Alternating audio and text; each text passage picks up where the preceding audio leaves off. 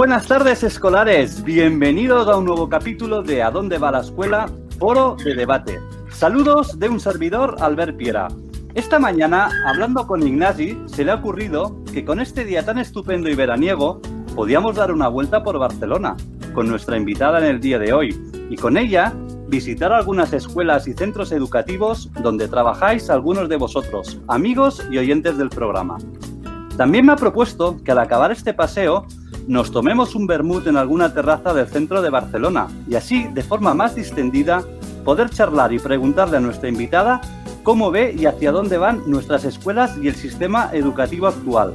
Escolares, poneros ropa cómoda, calzaros las bambas, que nos vamos de paseo acompañados de la mano de Rosa Cañadell. Buena tarde, buenas tardes Rosa, ¿qué tal estás? Pues bien, bien, aquí uh, mirando este maravilloso día. Oye, qué ilusión, estamos tremendamente contentos y felices de poder pasear y charlar contigo en esta primaveral tarde aquí en la ciudad condal. Yo también, y muchas gracias por venir a pasear conmigo. Ignasi, hoy tenemos una invitada de lujo en el programa. ¿Qué nos puedes decir al respecto? Pues voy a decir muy poquito. Rosa Cañadell es eh, maestra y sindicalista. Quiero decir muy pocas cosas porque le voy a pedir a ella, a Rosa, que, que se autodefina, que se autopresente en un par de minutos.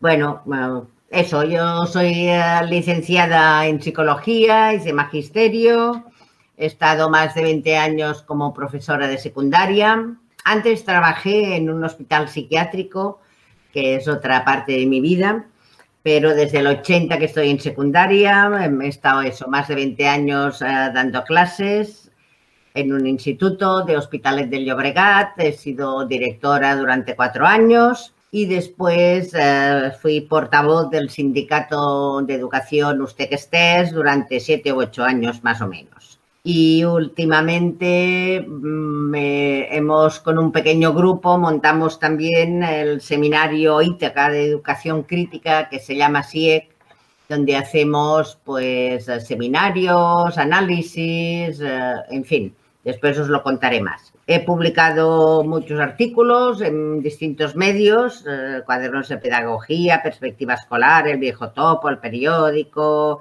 el diario de la educación, bla, bla, bla y he escrito también algunos libros, uno, un par de libros yo sola, uno que se llama ¿Qué pasa con la educación? y otro El menosprecio del conocimiento, junto con Nico Gir y Albert Corominas. Y básicamente yo me definiría como una activista defensora de la educación pública y vinculada a muchos movimientos mm, sociales, tanto de Cataluña como de América Latina. Y una enamorada de la educación y una persona que piensa que realmente la educación es un puntal de la sociedad y que por lo tanto si queremos mejorar la sociedad del futuro tenemos que mejorar la educación del presente. Muy bien, Rosa, muchas gracias. Eh, tenemos una primera pregunta que eh, dice algo así como que la vocación para ser maestro o maestra es necesaria?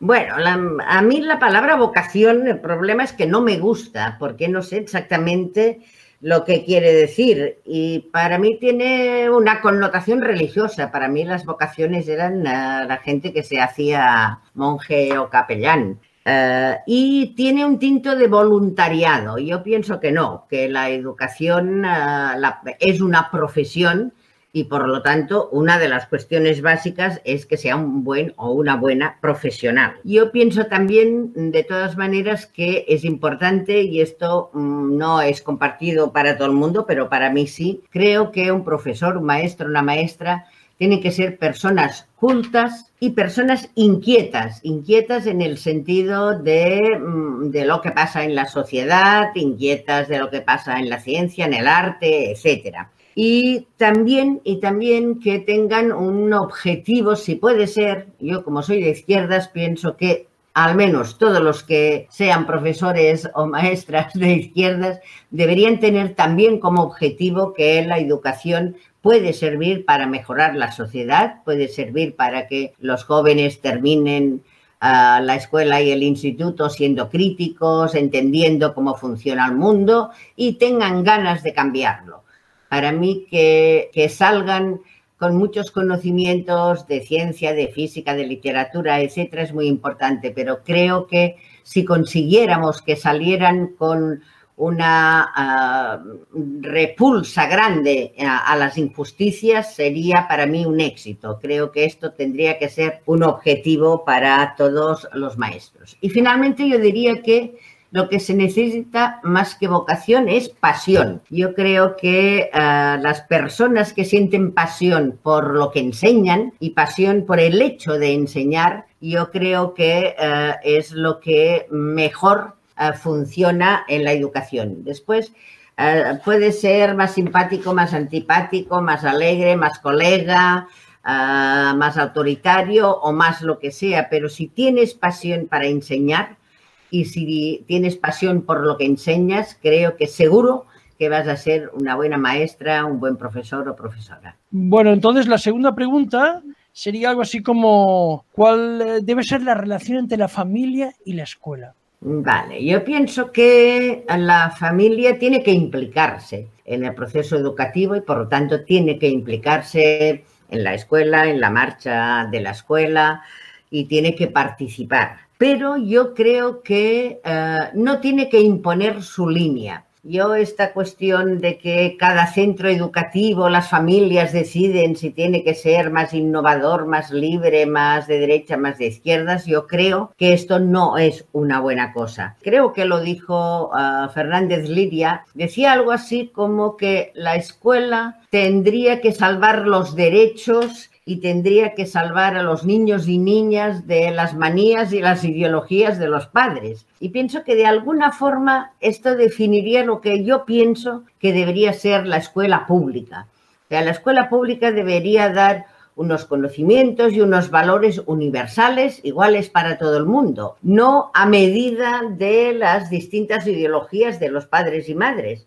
A mí me parece una barbaridad, por ejemplo, que uh, los chavales que sus padres son del Opus, encima de, de, tener a toda la familia del Opus, tengan que ir a una escuela en donde también todos son del Opus y en donde los profes uh, tienen la ideología del Opus, etcétera, etcétera. Pero me parece igual de incorrecto que las familias progres y muy libres y muy hippies eh, tengan una escuela muy eh, libre, muy hippie, con niños de familias muy libres y muy hippies, etcétera. O sea, en definitiva, yo creo que la educación pública tiene que ser, tiene que ser universal para todo el mundo y no tiene que coincidir. Por lo tanto, las familias tienen que participar, tienen que implicarse, pero no tienen que imponer una línea. La línea la impone la sociedad porque la educación es justamente para vivir en sociedad y para vivir entre diversos, no solamente entre los tuyos que piensan igual, que tienen igual de dinero, que hacen las mismas cosas, etcétera. Claro.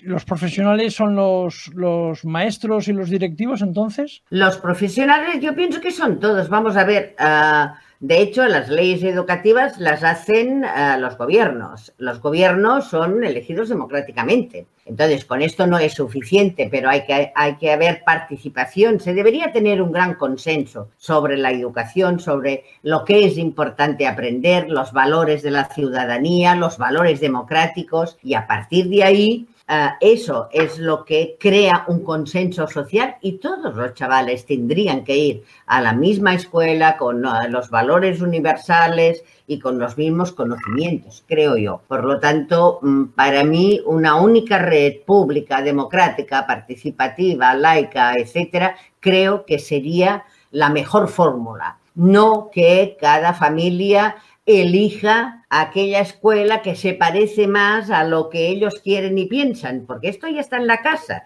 ya está bien, pero la educación pública tendría que ser justamente una cuestión de la sociedad para crear este consenso social.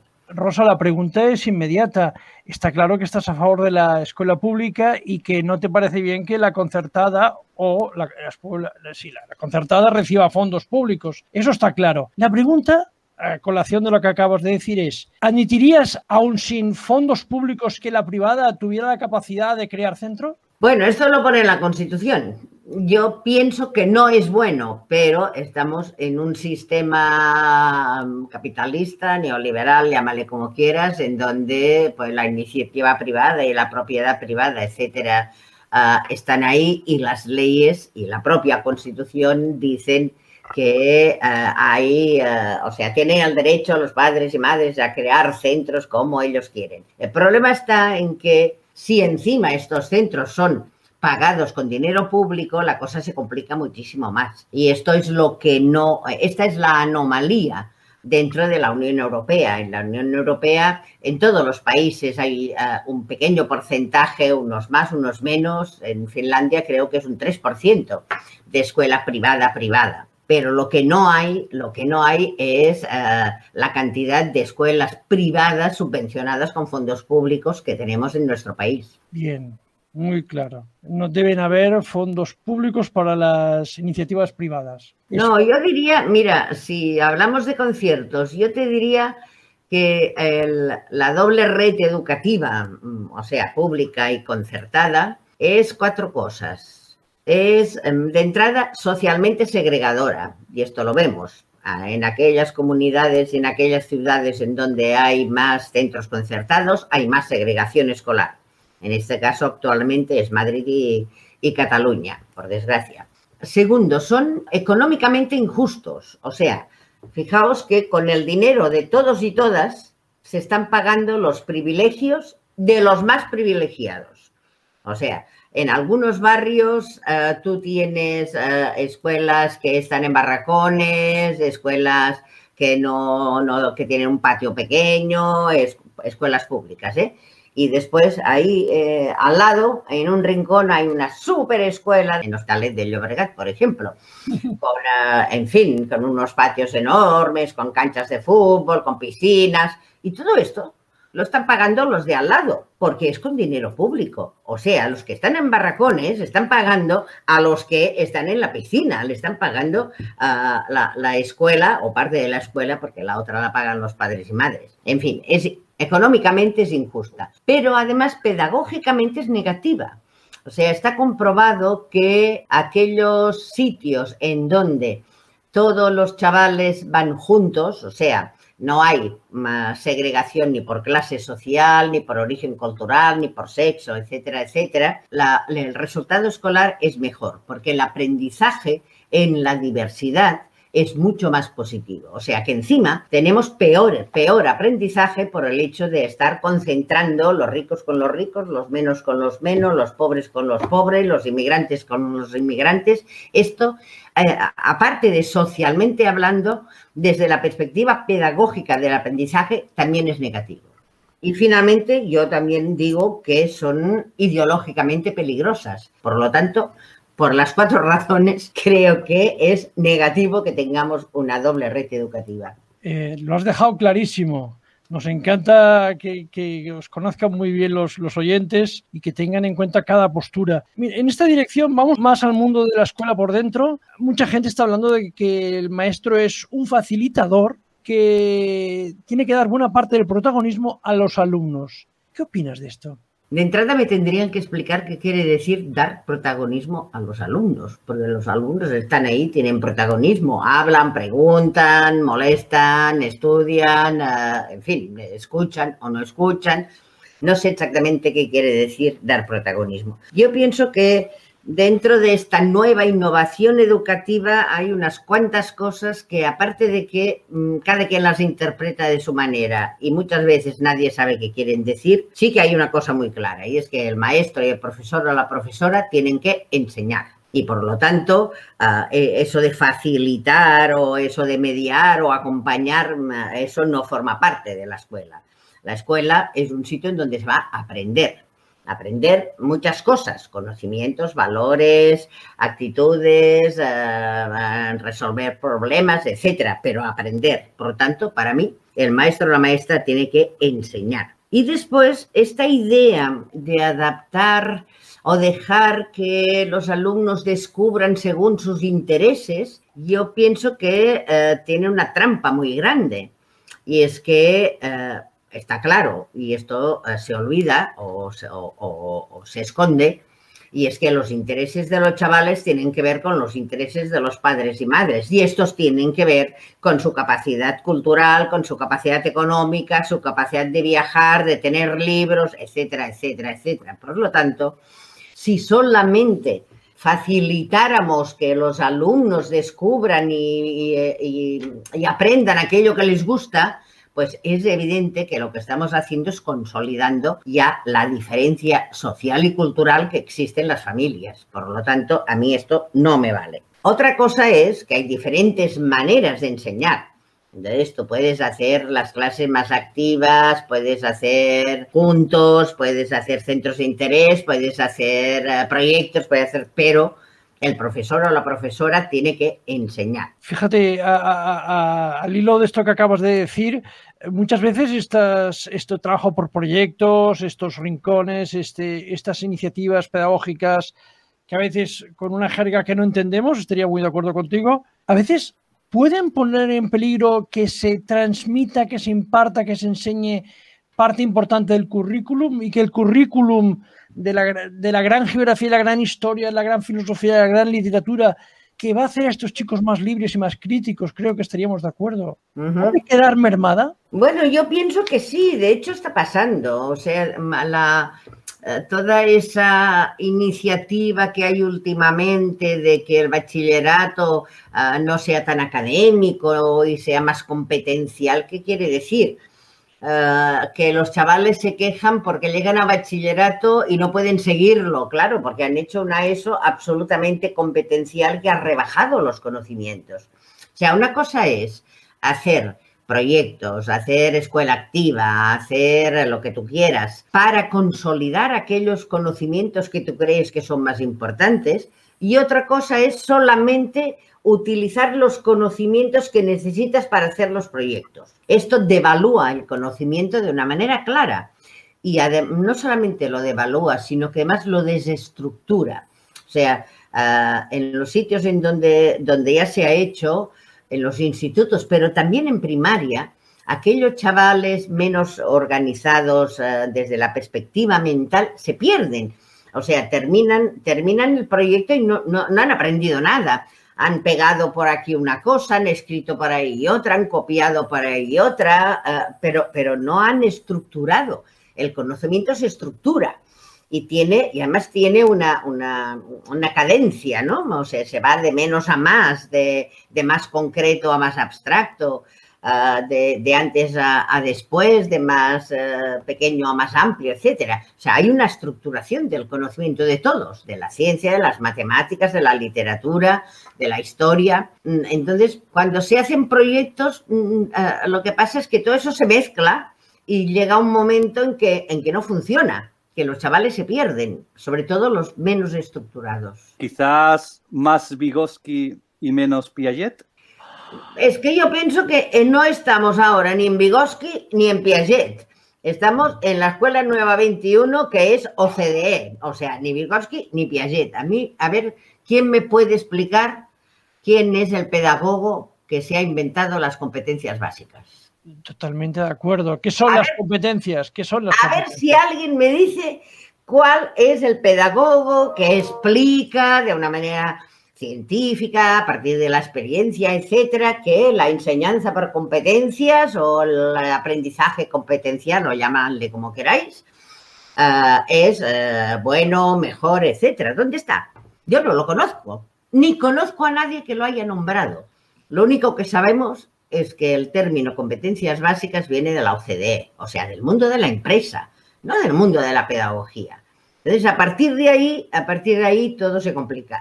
O sea, ni Vygotsky ni, ni ninguno de todos estos, aunque nos lo hagan creer, pero no es así. O sea, hay una diferencia muy clara, esto lo explica muy bien Nico Gir, hay una diferencia muy clara entre lo, lo que yo decía antes. O sea, una cosa, una cosa es cuando tú haces eh, alguna actividad para consolidar y entender mejor un conocimiento y otra cosa es cuando tú, lo importante es la actividad, o sea, eh, el proyecto que estás haciendo y los conocimientos son solamente subsidiarios para poder hacer aquel proyecto es muy distinto. Totalmente de acuerdo. Los conocimientos vienen complementados por las competencias. Las competencias por sí solas no sabemos para qué sirven, no, no estamos de acuerdo. Pero y además es que además perjudican a las clases más desfavorecidas, porque las clases altas son más eh, sabias y vienen de, lugares con muchos privilegios y, muy buenos contactos. Esto lo explica el sociólogo Pierre Bourdieu, que al final las escuelas reproducen la realidad social, es decir, hacen que, que las cosas continúen igual. Yo en ese sentido, en esta dirección, creo que hemos hablado de los proyectos y el trabajo colaborativo. Por lo tanto, vamos a una pregunta ya mm, como, muy difícil de resolver, a mí me lo parece. ¿Se deben memorizar los contenidos? ¿O lo importante es aprender a aprender? Volvemos un poco a la pregunta de antes, pero ¿qué opinas de la memoria? Otra de las maravillas de la nueva innovación educativa, el aprender a aprender. O sea, uno aprende algo, digo yo. Bueno, a ver, yo creo que es evidente que hay que memorizar contenidos. O sea, vamos a ver cómo tú vas a situar la colonización de América o yo qué sé, la revolución industrial o eh, el eh, descubrimiento de no sé qué, si no memorizas una fecha. es imposible. Entonces, vamos a ver, todo lo que sabemos, todo lo que sabemos es porque lo tenemos memorizado, si no, no lo sabemos. O sea, lo que, lo que desmemorizamos, dejamos de saberlo sea, cuando ahora que nos pasa esta edad, al menos a mí, aquella película, sí, del director, este director, este, y no sabes el director, pues no lo sabes. O sea, si lo has desmemorizado, no lo sabes. Por lo tanto, a mí me parece que es absurdo decir esto. Y además, yo creo que mm, se está ridiculizando la educación mm, más tradicional, que le llaman, porque eh, esta idea que están transmitiendo de eh, lo, que se hace es meterle al chaval unos contenidos para que los vomite después en el examen. No, esto no es, esto no es así. O sea, el profesorado no hace esto, la mayoría, a lo mejor hay algún loco que lo hace, pero la mayoría del profesorado no hace eso. O sea, pero es evidente que hay que aprender de memoria. O sea, tú no vas a poder ir a una tienda y multiplicar cuánto te va a costar 5 kilos de no sé qué que valen a 3 euros si no sabes multiplicar. Y para saber multiplicar hay que aprenderse las tablas de multiplicar. O sea, no puedes estar diciendo, a ver, 5, a ver, aquí tengo 5 y aquí 5 y aquí 5, para llegar a la conclusión que 5 por 3 hacen 15, ¿no? Vale, pues em, yo pienso que es, eh, es, bastante absurdo esto que están diciendo y que es evidente que sí, que, que la memoria evidentemente hace falta y que ejercitar la memoria en sí mismo ya es una buena cosa. O sea, el hecho de aprenderte cosas por memoria es una manera de ejercitar la memoria. Y esto en sí es también un aprendizaje que te va a servir toda la vida. Por lo tanto, mm, mm, pues no, pues claro que hay que memorizar los contenidos. Entonces, Rosa, ¿por qué parece que la pedagogía está abrazando tanto las ideas de John Dewey? Pues eh, no lo sé, pero es que últimamente eh, hay esta especie de deriva neoliberal que llamo yo, Ah, que, que, además se vende como una cosa muy progresista, muy pedagógica y tal, y no lo es, y no lo es, pero mm, ha conquistado, igual que muchas otras ideas, está conquistando, yo creo que la, la mente de mucha gente, incluso muchos maestros y maestras que, que son buenos, ¿no? que después tienen conflictos importantes porque aparte de, aparte de otras cuestiones, Muchas de estas eh, innovaciones lo que están llevando es a una burocracia en los centros educativos terrible. O sea, para evaluar por competencias es un trabajo que, además no sirve para nada en sí mismo.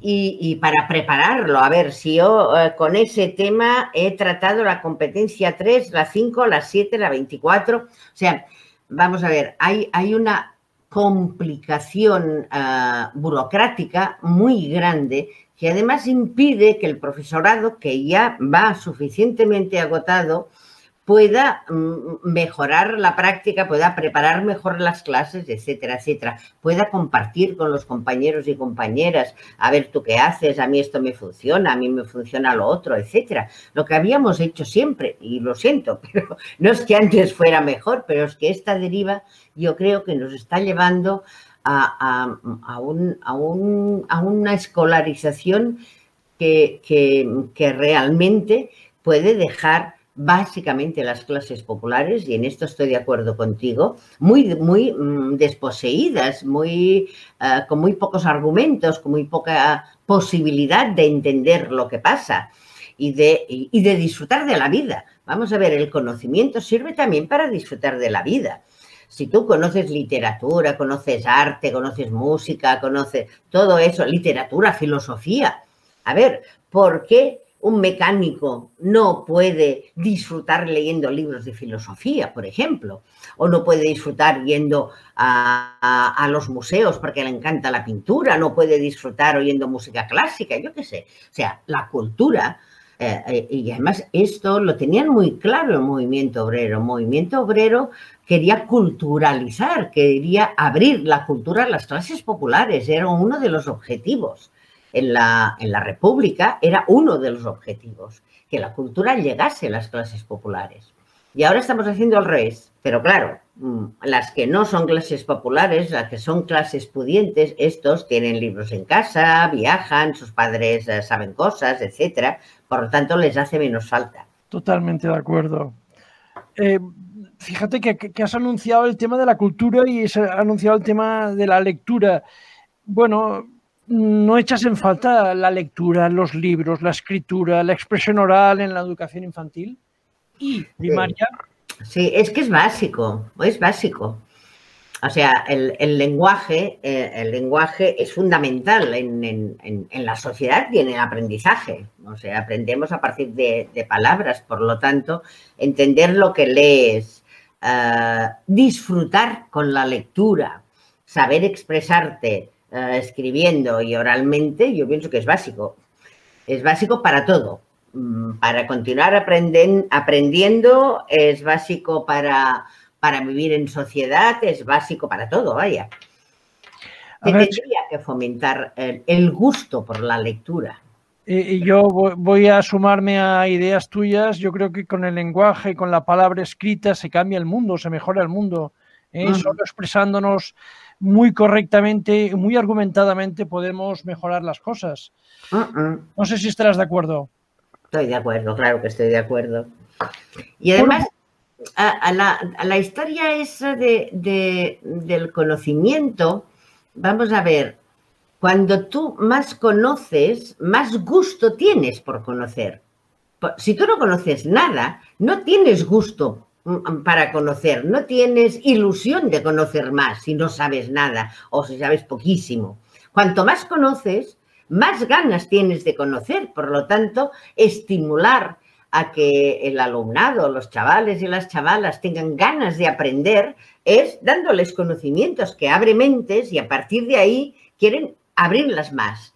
Yo pienso que esto es muy importante tenerlo claro. Totalmente de acuerdo. Oye, y entonces eh, creo que te tengo que preguntar una cosa muy clara. ¿El neoliberalismo actual ha entrado en la educación? Eh, sí, ha entrado en la educación. Ha entrado, yo lo, resumo en, dos cuestiones. El neoliberalismo quiere de la educación dos cuestiones básicas y esto nos permite entenderlo todo lo que pasa.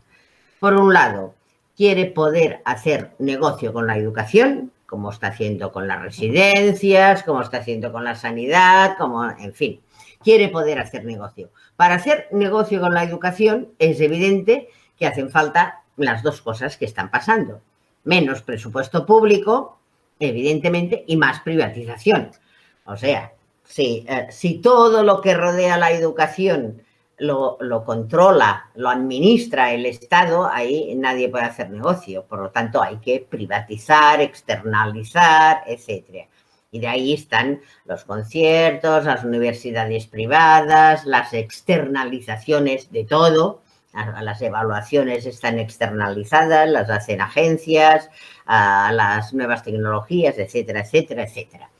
Además, las nuevas, las empresas de las nuevas tecnologías están haciendo negocio con, em, metiéndolas en la educación, tanto si son buenas como si no, como si funcionan como si no.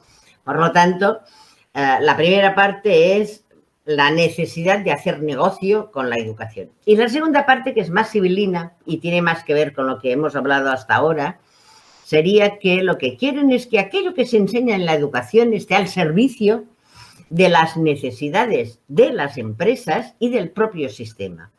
Y esto quiere decir que lo que se enseñe, y ahí estamos en que no hacen falta los contenidos, ¿para qué? Para trabajos precarios, que es lo que van a hacer la mayoría, ¿para qué necesitan saber cosas? Mucho mejor si no saben. Por lo tanto, la, la, otra, la otra cuestión que están, mm, y de ahí viene eh, una cierta innovación educativa que está promocionada. Yo no sé si alguna vez lo habéis hecho, pero si vosotros ponéis en el Google ah, formación del profesorado en innovación educativa, vais a ver quién se ofrece a dar formación al profesorado sobre innovación educativa.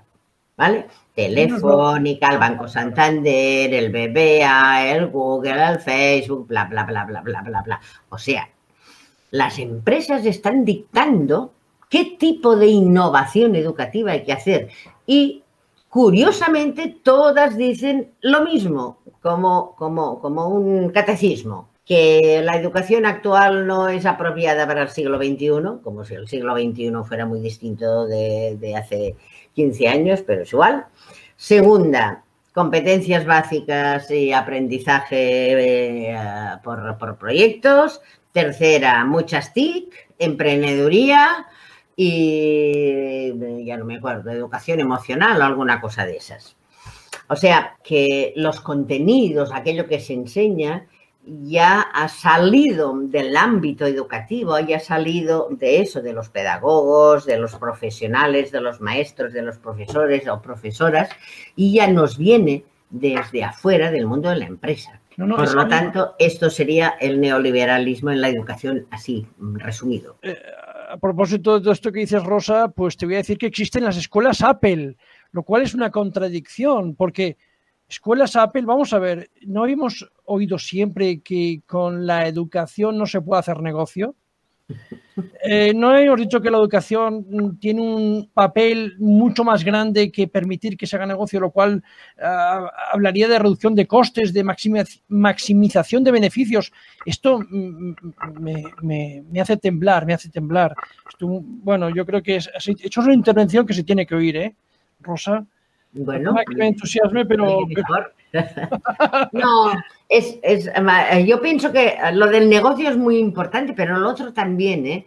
porque es muy civilino esta historia de qué es lo que estamos vendiendo. Por ejemplo, la asignatura de emprendeduría.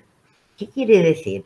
Que estamos explicando a los chavales cómo montar una empresa o cómo ser empresarios de sí mismos traducido como ser trabajadores autónomos, falsos autónomos, precarios, sin ningún tipo de condiciones laborales, sin ningún tipo de derechos. ¿Esto es lo que les estamos diciendo?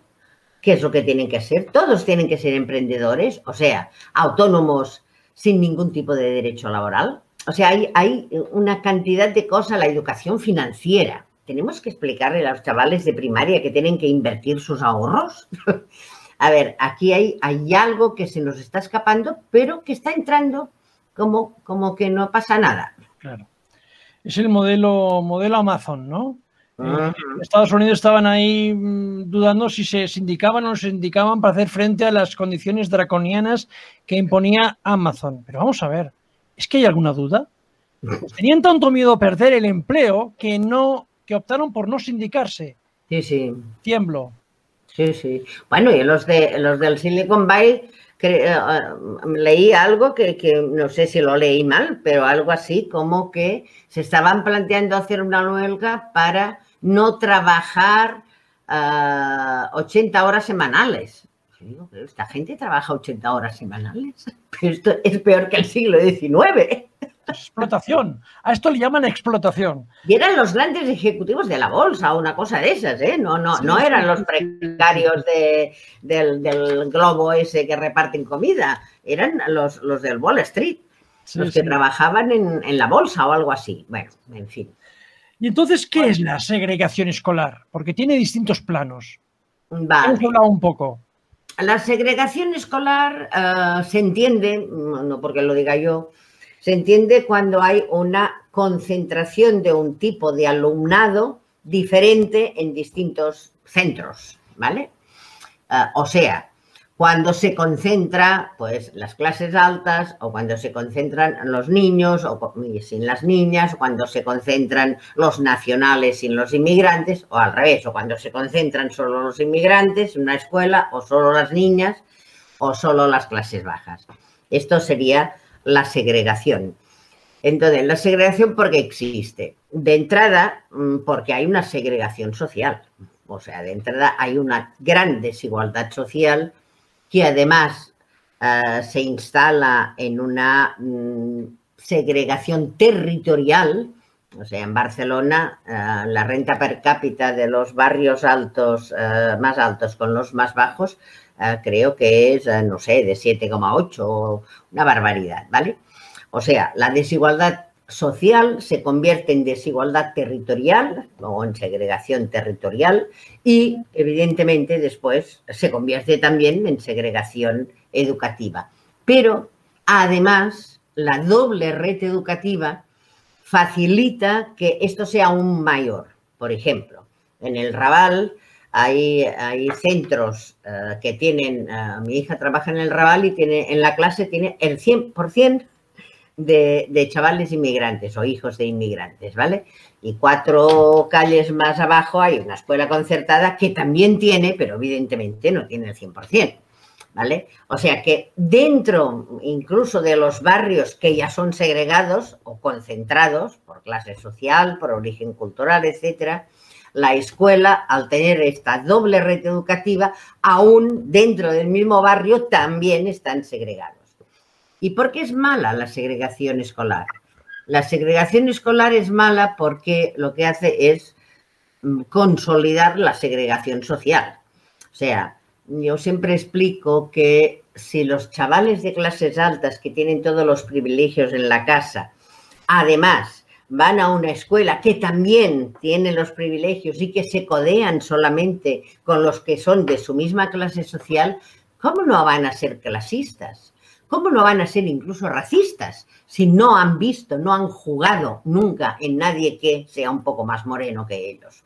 ¿O cómo van a tener empatía por las diferencias sociales o por la injusticia si ni la ven, ni saben que existe, ni la pueden sentir porque no juegan con un niño pobre, no ven qué le pasa, etcétera. Por lo tanto, yo pienso que a nivel de socialización, que es una de las funciones de la escuela, la segregación social es muy nefasta. Y después también a nivel de aprendizaje, pero esto ya lo he dicho, o sea, además, no es bueno que estén, eh, que estén concentrados y no es bueno que estén concentrados ni los inmigrantes ni los pijos. O sea, la, diversidad es positiva en sí misma. Claro. Entonces, eh, tú propones uh, acabar con, ya lo hemos dicho, pero, pero es que viene a colación con esa red educativa doble, ¿no? En las escuelas públicas y las escuelas privadas concertadas. Eh, pero, ah, y ahora hay otra, eh, otra, otra cuestión importante y es que con esta historia de la innovación educativa y sobre todo en Cataluña con la Escuela Nova 21 y toda esa historia, tenemos también más segregación dentro de la pública. ¿Por qué? Porque ahora resulta que, según la Escuela Nova 21 y según TV3 y todos los medios que les dan cobertura, hay unos centros que son innovadores, son tope guay.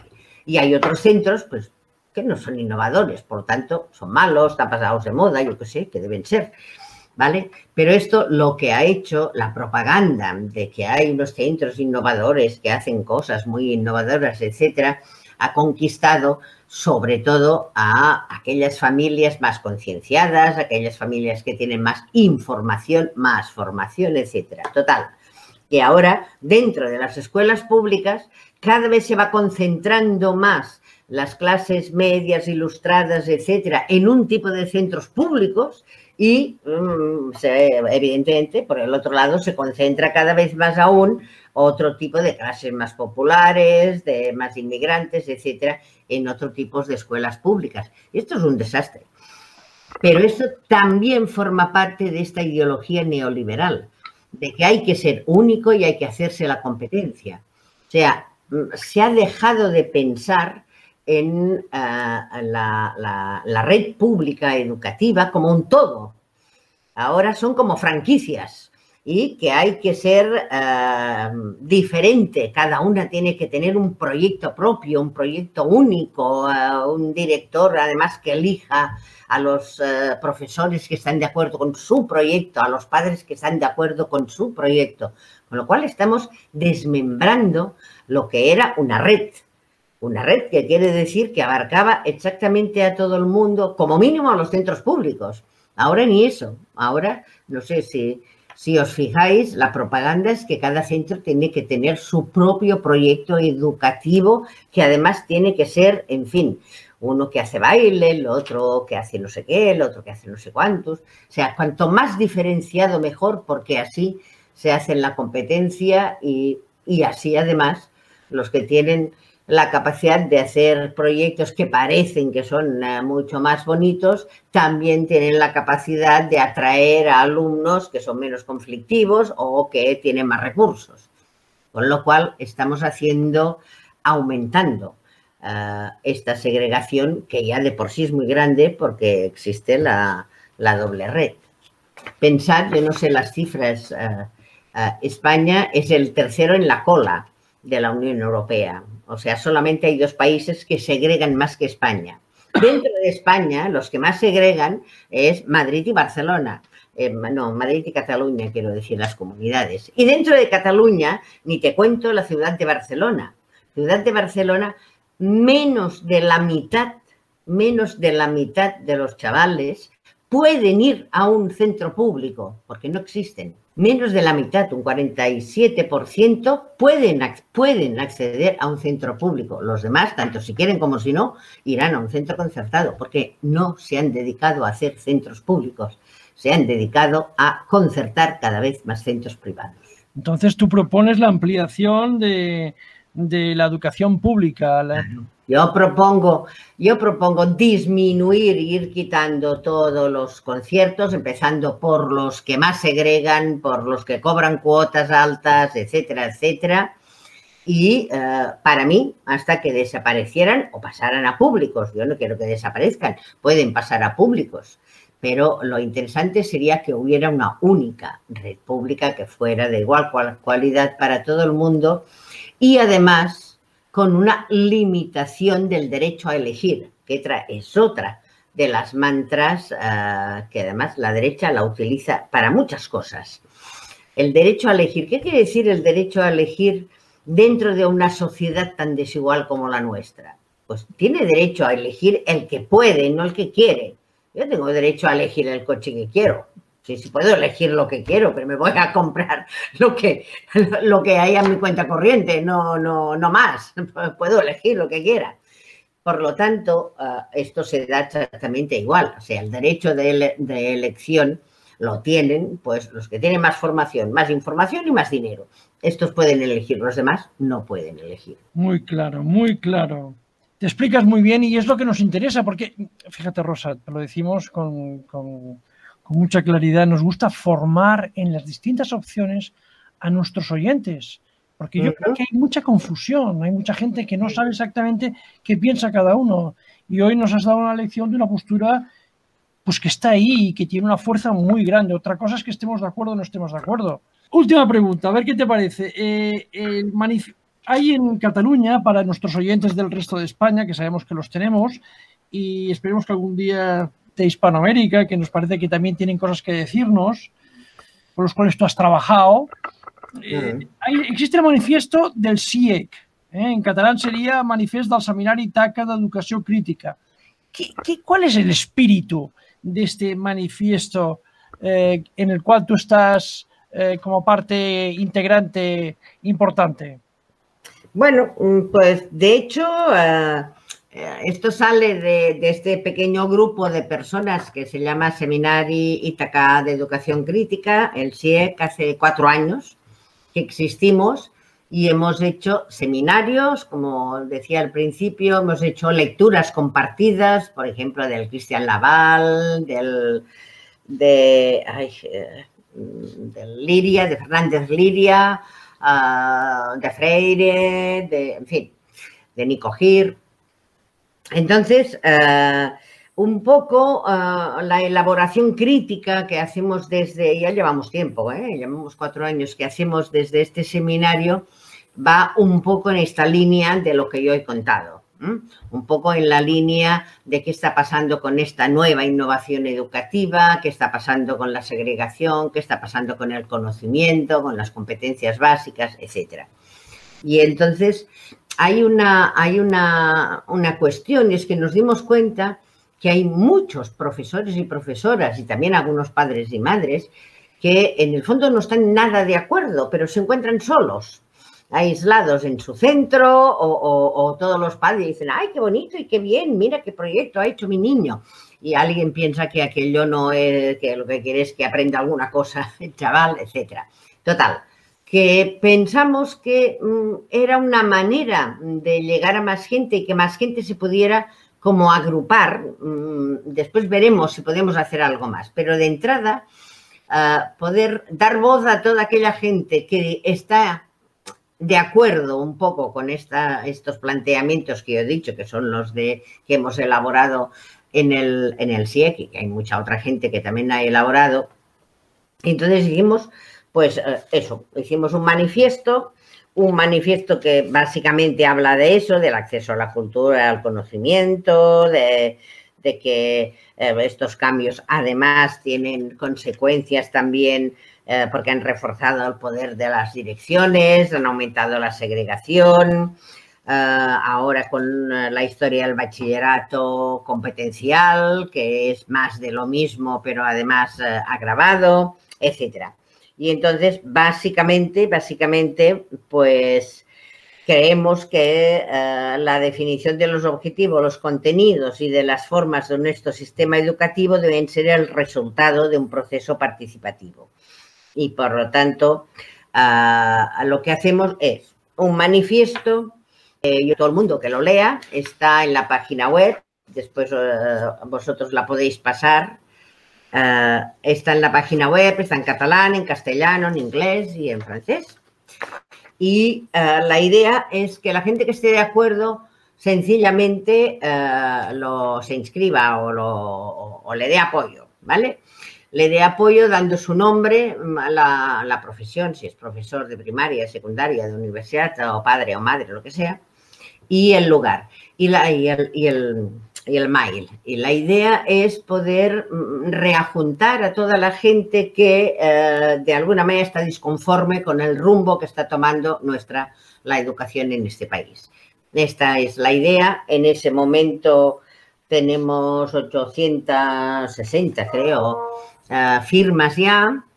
Y bueno, queremos tener más. Después vamos a hacer eh, un, eh, lo vamos a mandar a la prensa eh, y eh, cuando, cuando hayamos reunido un buen grupo, pues vamos entre todos y todas, este grupo, a ver si podemos hacer más acciones, si podemos de alguna manera eso transmitirlo, si hay, podemos hacer una discusión, si podemos hacer un simposio, yo qué sé.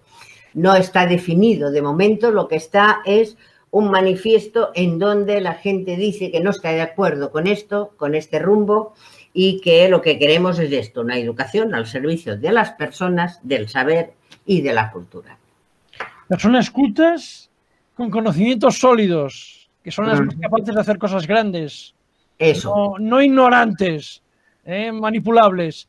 Eso. Rosa, Rosa, ha sido un placer grande. ¿eh? Albert, ¿qué opinas? Estamos aquí como alumnos tomando nota, ¿verdad? Aquí estamos, tomando nota de las diversas cosas que nos ha comentado Rosa.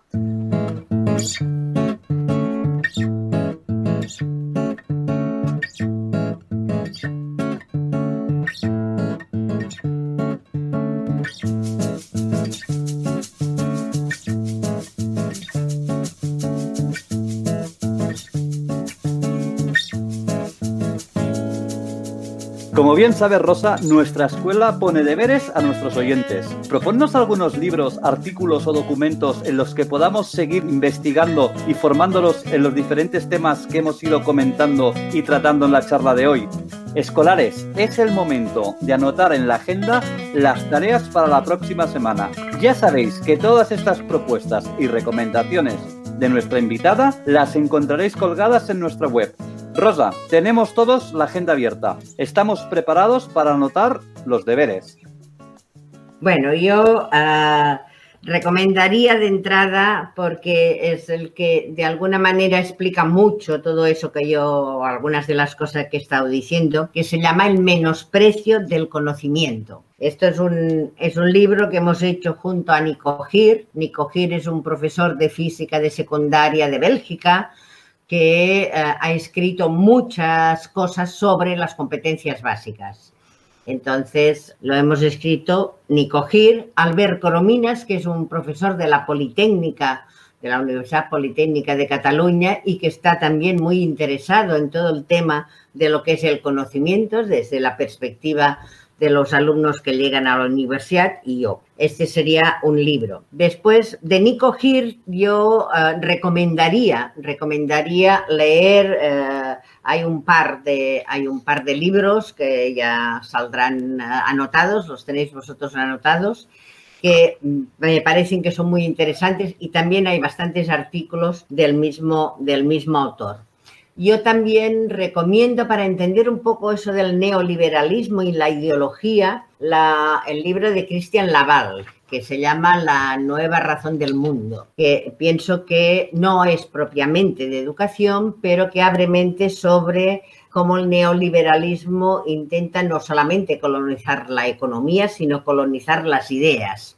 ¿Vale? Y me parece interesante. Otro libro que es interesante es el de Fernández Liria, que se llama Escuela o Barbarie, que puedes estar de acuerdo con todo o no, pero como mínimo es interesante también. Lo hizo eh, Fernández Liria con dos personas más que son profes de secundaria, él es profe de la universidad. Y yo mm, he escrito, pero no los tengo aquí todos, he escrito varios eh, artículos sobre la nueva innovación educativa, eh, he escrito varios artículos en el diario de la educación en catalán, al diario de la educación, algunos en el diario de la educación que pienso que pueden servir también.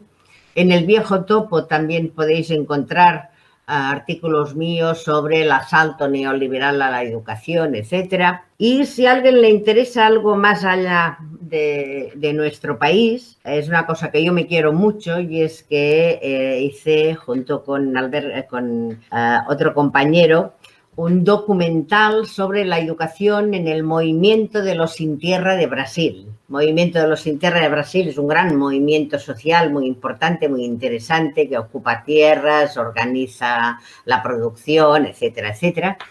Y tiene un sistema educativo propio que se ha ido ah, montando, tiene libros propios, tiene una filosofía propia muy interesante. Y porque es ah, de campesinos y de campesinos pobres que ocupan tierras.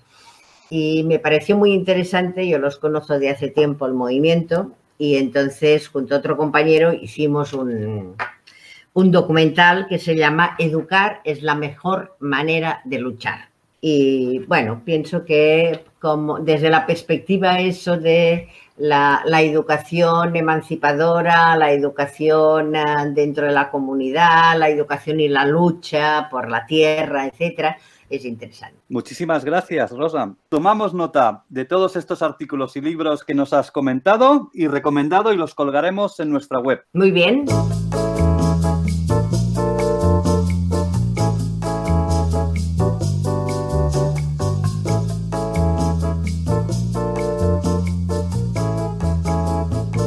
Llegado este momento es la hora de ir cerrando el programa, de apagar las luces y bajar la persiana. Rosa Cañadey, muchísimas gracias por esta maravillosa tarde que nos has dedicado. Oye una cosa, en la próxima temporada te volveremos a ver, ¿volverás a nuestra escuela más adelante? Sí, si me invitáis, sí, a mí me gustan. Yo soy profesora de pasión. Muchísimas gracias, Rosa. Escolares, si os ha gustado el programa, acordaros de seguirnos en nuestro Twitter, arroba a. Allí también encontraréis nuestra web, cargada de bibliografía y recursos. Cada vez encontraréis más. También os dejamos el correo por si tenéis alguna sugerencia o pregunta, a. Y eso sí, os pedimos como siempre un favor Hacer difusión a vuestros contactos del programa será la mejor manera de llegar a más gente y abrir el debate. Ignasi, ¿algo más que añadir? Nada más. Lo dicho, muchas, muchas gracias por vuestra atención. Esperamos haber abierto una vía de pensamiento y reflexión. Eso sí, siempre desde el más absoluto de los respetos. Saludos, que vaya muy, muy bien. Hasta la próxima. Adiós y muchas gracias.